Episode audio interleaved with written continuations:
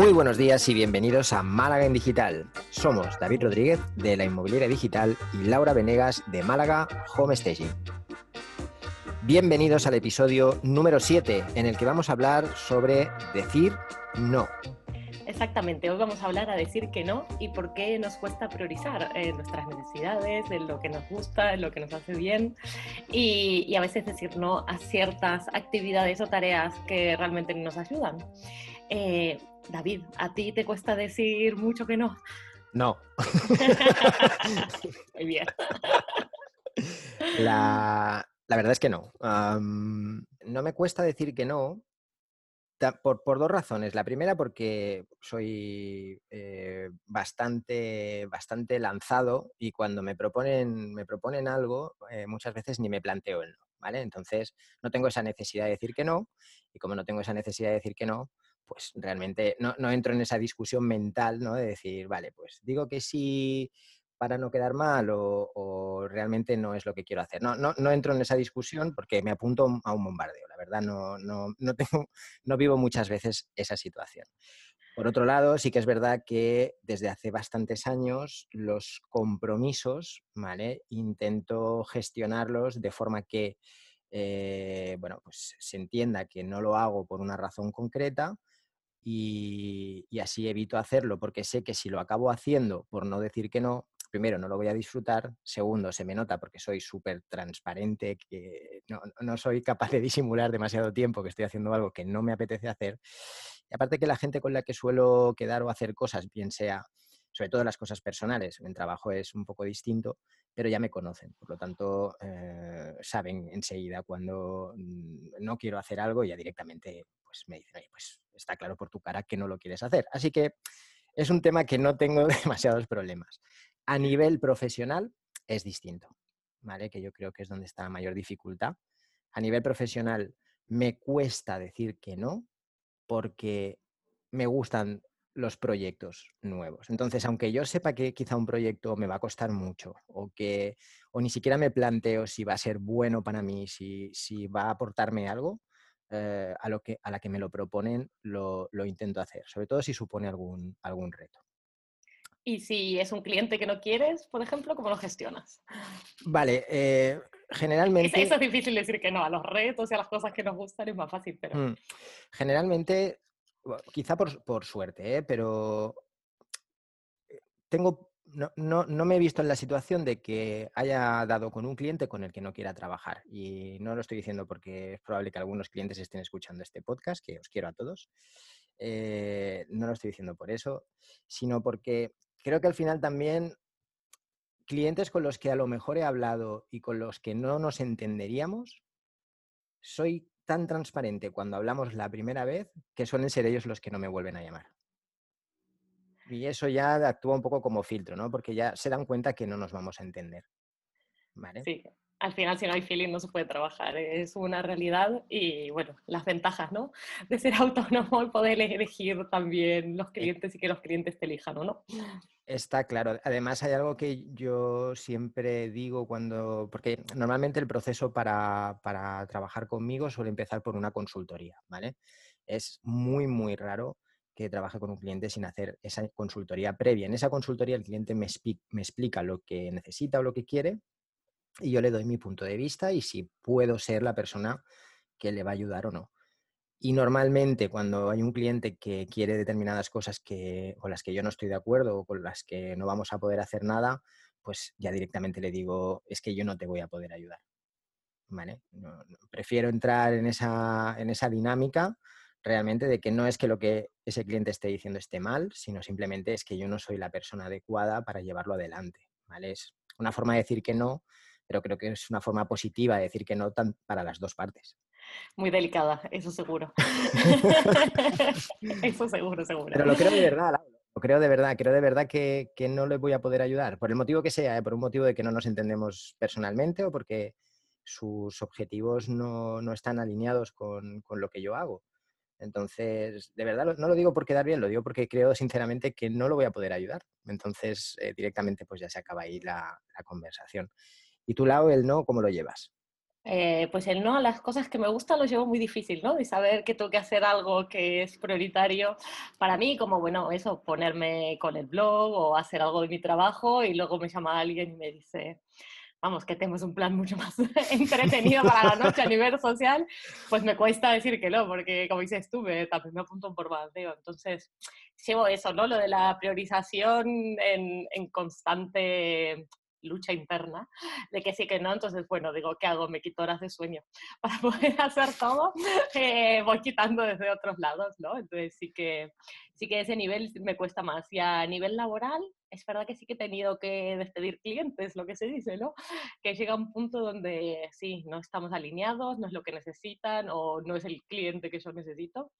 Y eh, después de sufrimiento sí que llega el momento de decir, bueno, hasta aquí hemos llegado y no, y adiós. Y, y también hay muchos clientes, agradezco porque gracias a eso he hecho cambios en mi vida laboral, ¿no? He mm. podido pivotar hacia otros lados y, bueno, aquí estamos. Yo no suelo llegar a, ese punto, pero te digo, ¿eh? no, no, por nada en especial, pero sí que me, me, doy cuenta bastante rápido cuando con alguien, ¿eh? tanto personal como profesionalmente, no, no va a fluir y quizás soy demasiado perezoso como para eh, forzar, ¿sabes? Este tipo de, relaciones. Me, he vuelto perezoso con el tiempo y si ya se, activan todas las alertas de que esto no va a funcionar, eh, prefiero no empezar, ¿vale? Otra cosa es que, que esto sí que me ha pasado, que tenga clientes que a priori, ¿vale?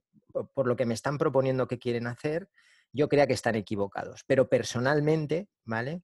sí que la conversación fluye. Es decir, tanto ellos como yo estamos dispuestos a escucharnos, estamos dispuestos a debatir, pero que a lo mejor quieren probar algo o quieren hacer algo porque para ellos es eh, algo muy claro y, yo sé o, intuyo que no va a funcionar. ¿vale? En esos casos sí que estoy dispuesto a intentarlo, no digo un no, pero dejando todo muy claro desde un inicio. ¿Vale? Oye, mira, yo si quieres lo pruebo, si quieres lo hago, pero quiero que sepas que esto, por esta razón, esta razón, esta razón, lo más probable es que no funcione. Pero como nunca se sabe al 100% con seguridad, eh, pues probémoslo. ¿Vale? Y entonces, normalmente de ahí suelen salir las mejores, o al menos para mí han salido las mejores relaciones con clientes a, medio largo plazo, ¿vale? Porque también agradecen esa sinceridad y, y, creo que la sinceridad en sí ya es como un no, un sí de inicio. ¿Sabes? Cuando tú eres sincero desde el principio, y dices las cosas claras, el mismo cliente a veces o la misma persona con la que empiezas a hablar o, se va o se queda para siempre, ¿no? Es, eh, la sinceridad es un, es un filtro muy potente. Sí, sí, y además, bueno, cuando vienen esos proyectos me imagino que será ideal para el desarrollo de ambos, ¿no? Porque al final decir, vamos a probar algo que no sabemos y muchas veces pues no iba tan errado el cliente o no, no, eh, al final no era todo como no, no creíamos, ¿no? A mí mm, eh, el, no se puede o el esto no va a funcionar, nunca, no me gusta, ¿no? Yo siempre digo, bueno, si hay, si hay un problema, tiene que haber alguna forma de solucionarlo y si hay una idea, tiene que haber alguna forma de llevarla a cabo. Eh, ¿no? Y siempre estoy ahí buscando un poco eh, qué hacer, entonces sí que me gustan esos retos. Aprende, aprende las dos partes. Está claro. Aprendes tú, aprende la otra persona. También es a veces un ejercicio de, de humildad, en el sentido de que, bueno, vamos con el chip ya de que sabemos mucho ¿no? de lo que hacemos y a veces llega alguien que aparentemente no, no, sabe tanto ¿no? y te dice, oye, ¿por qué no hacemos esto? Y dices, no, no, no, esto no va a funcionar. Vale, pues prefiero parar, escuchar y si hay una posibilidad probarlo y a veces funciona y tienes que decir, vale, pues mira, no sé tanto o, no siempre son las cosas de la misma manera. ¿no? Así que lo, veo un ejercicio de humildad y un ejercicio de aprendizaje estupendo. A veces tragarte el no, ¿vale? Que, que es lo primero que te sale y decir, mm, bueno. Y hablar y además, bueno, fomentar la creatividad y todo eso, ¿no? A mí esas cosas sí que me, encantan y, y, en grupos grandes está genial que se puede hacer, eh, ¿no? Eh, ideas disparatadas, soluciones disparatadas. Total. Eso es genial. Eh, y David, ¿cómo haces entonces para definir una prioridad y decirle al resto que no, ¿no? Cuando ya hay suficientes clientes o proyectos o... vale, pues es un poco, en realidad el proceso mío es un poco intuitivo, creo que como todo. si, algo me, si algo me gusta, hago un poco como tú, ¿vale? Eh, busco horas, busco, busco cómo sacarlo adelante, ¿vale? Intento pues hablar con el cliente también y decirle, oye, mira, pues no puedo empezar hasta dentro de, ¿vale? Porque ahora mismo pues estoy saturado y no, no podría. Eh, dame 15 días, esos 15 días aprieto el acelerador a fondo, ¿vale? Y entonces puedo dedicarme a, esos nuevos proyectos. Y, si el cliente lo entiende, pues entonces sin ningún problema y trabajamos. Y si no lo entiende, eh, ahí sí que suelo ya parar, ¿vale? Porque no, no porque sea una prioridad o no sea una prioridad, sino simplemente porque no le voy a poder dedicar el tiempo necesario y es algo por lo que tampoco quiero pasar. Eh, es verdad que hay que tener pocas prioridades, ¿no? Para poder dedicarse a ellas. Si al final todo es una prioridad en tu vida, no te dedicas a nada y andamos ahí como pollos sin cabeza, ¿se dice aquí también? O... Sí, se dice, se dice, se dice, como pollos sin cabeza. es verdad que, que, si tuviera que definir una prioridad para mí, y no lo digo porque suene bien, insisto, es el cliente, ¿vale? Entonces, si veo que, no por lo que vayamos a hacer que pueda salir mal, porque eso nunca se sabe, pero que no voy a poder dar el 100% a ese cliente, eh, no, no, no, prefiero no cogerlo, ¿vale? Porque eso sí que para mí es una, es una prioridad, tanto por él como por mí, ¿vale? Porque sé que después, pues diré, eh, tendría que haberlo hecho. O sea, yo puedo hacerlo mejor o peor, pero al menos que cuando tenga ese cliente y esté trabajando con él, esté al 100% por él, ¿no? Y eso para mí es, es prioritario, es una de mis prioridades. Exacto, al final las prioridades se definen desde muchos aspectos, ¿no? Eh, bueno, por lo menos a nivel laboral sí que tengo como ese objetivo a largo plazo que uno luego va, va trayendo, ¿no? Mi objetivo a cinco años, a tres años, a un año. Y, pero dentro de ese objetivo no se pierde que la satisfacción del cliente o que esté contento o que repita o lo que sea, eh, al final es una prioridad, pero también uno tiene que saber a dónde va, ¿no? Como para elegir esos clientes, para elegir esa trayectoria para empezar a decir que no a ciertas cosas y sí a otras, eh, liberando tiempo, liberando espacio, eh, ¿no? Y poder dar un buen servicio a todo el mundo hmm. sin que sin que esto sea una locura. Eh, con, 24 horas al día, digamos. si no duermes, sí. Ah, claro, aquí hay dos, o le, echamos más horas al día o, sustituimos lo de dormir por otra cosa, ¿no? Ah, sí que es verdad, lo, lo, que dices estoy totalmente de acuerdo. Quizá lo que a mí me funciona muy bien es eh, que yo tengo prioridades muy simples, ¿vale? No, no, soy muy de planificar. Yo, me doy un tiempo para hacer las cosas. Por ejemplo, eh, tengo mi negocio de la memoria digital, pues sé que me he dado unos entre 5 y 10 años para, para que sea realmente, que esté consolidado, ¿vale? Y si en 5 o 10 años no lo consigo, pues probablemente o, lo dejo o veré lo que pasa en ese momento, ¿no? Pero quiero decir, no, no tengo objetivos a, por debajo de esos años, porque entiendo que el proceso pues, es lento y, yo estoy dispuesto pues, a hacerlo, ¿no? Pero sí que tengo prioridades o objetivos un poco más sencillos, como pueden ser eh, el hecho de que cliente que cojo, cliente que tiene que eh, tener lo mejor de mí, ¿vale? Y para mí esa es una prioridad porque creo que va en línea con ese objetivo de consolidar este negocio, ¿vale? Es, eh, para mí es, básico, es decir, si, si, tú vas haciendo clientes por volumen, por el conseguir el, el, el retorno rápido, ¿vale? Muy probablemente no, no seas capaz de consolidar tu relación con esos clientes. En mi, en mi, opinión, prefiero ir un poco más despacio y a esos clientes, pues que cuando acaben, acaben contentos con el servicio que yo les he dado, aunque no hayan conseguido el 100% sus objetivos porque, mira, pues hemos probado algo que era, era, nuevo o hemos hecho algo muy arriesgado o hemos hecho algo que, ya se veía que a lo mejor no iba a funcionar, pero como mínimo que yo he dado todo de mi parte hacia ellos, ¿no? Eh, o un cliente que directamente le dices que no porque no puedes atenderle e incluso le recomiendas a otro profesional, ¿vale? Cualquiera de, las, de los casos es, correcto para mí. Entonces, ese, objetivo, esa prioridad, siempre está ahí y es fácil de cumplir. Eh, cumplir que voy a... ¿Y de medir? Y de, y de medir, sí, porque ¿sabes cómo lo mides? Cuando te empiezan a recomendar.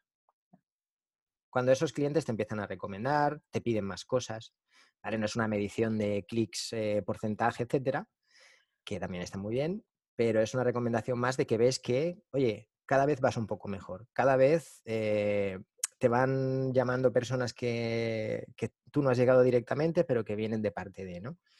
Y, para mí esa es la forma de medirlo.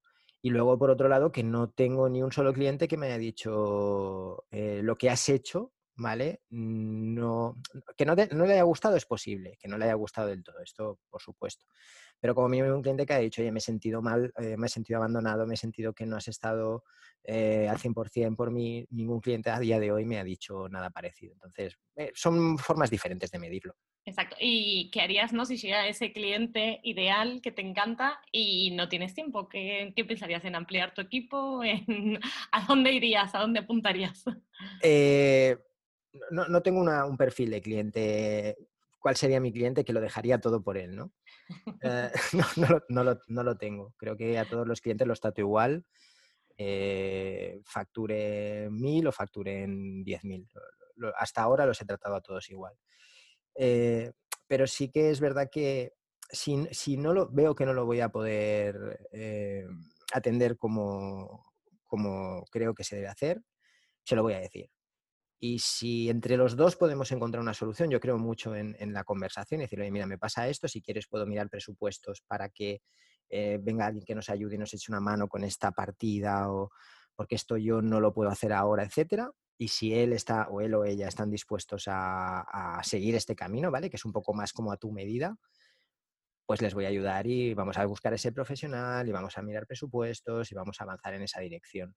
Pero no, no, no, no dejaría todo lo que estoy haciendo y me volvería loco y empezaría a montar aquí una estructura de narices, por mucho que viniera mañana, no sé, eh, Biden a decirme, oye, llévame la campaña electoral.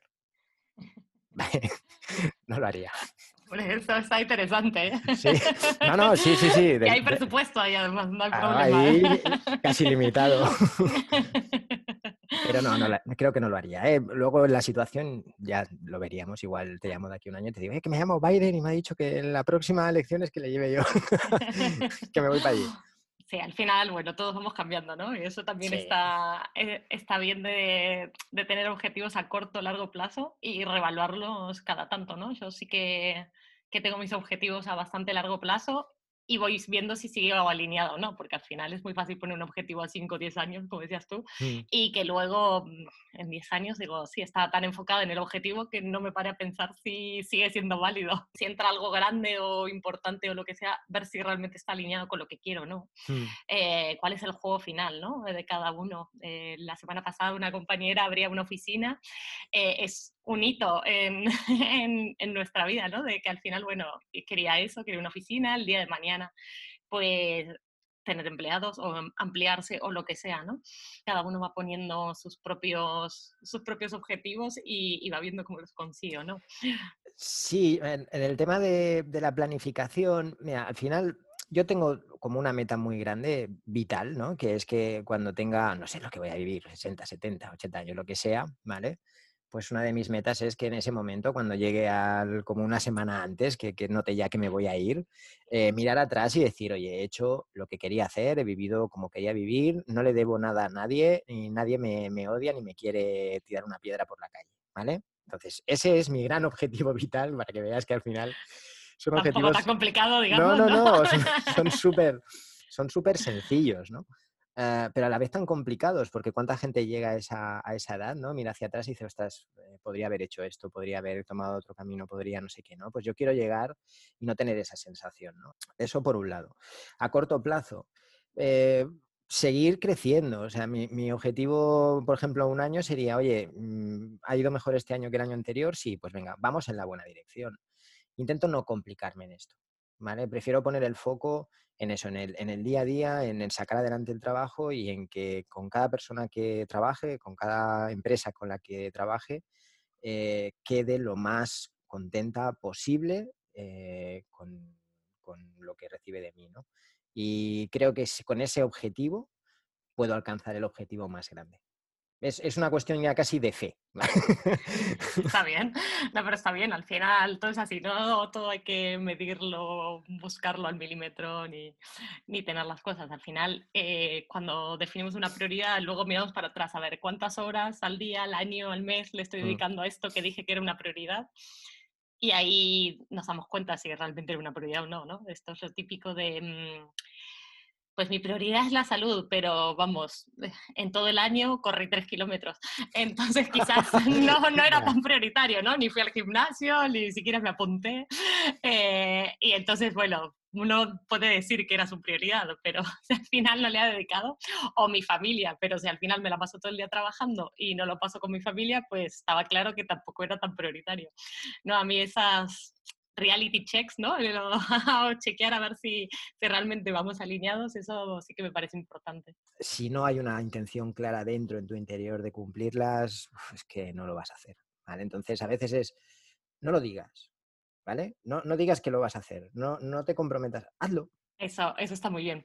Eh, entonces, ¿qué te parece si para, para, ir cerrando nos comprometemos a una cosa, que vamos a decir que no durante esta semana? Oh, genial. Eh, y vamos en línea, en línea un poco con, con, el día de hoy de decir que no. Genial. Eh, ¿qué, ¿qué, se te ocurre? ¿A qué le puedes decir que no? Pues mira, lo tengo muy claro y es, está relacionado con, con Yayita, con Linda, que es la perrita que hemos cogido en acogida, ¿vale? Porque Yayita cuando nos sentamos a comer pone una carita que le falta música de violines de fondo y siempre acaba cayendo algo. Así que me comprometo porque sé que no es bueno para ella y sé que no es, no es algo que le beneficie en nada porque ella come su comida y sus horas.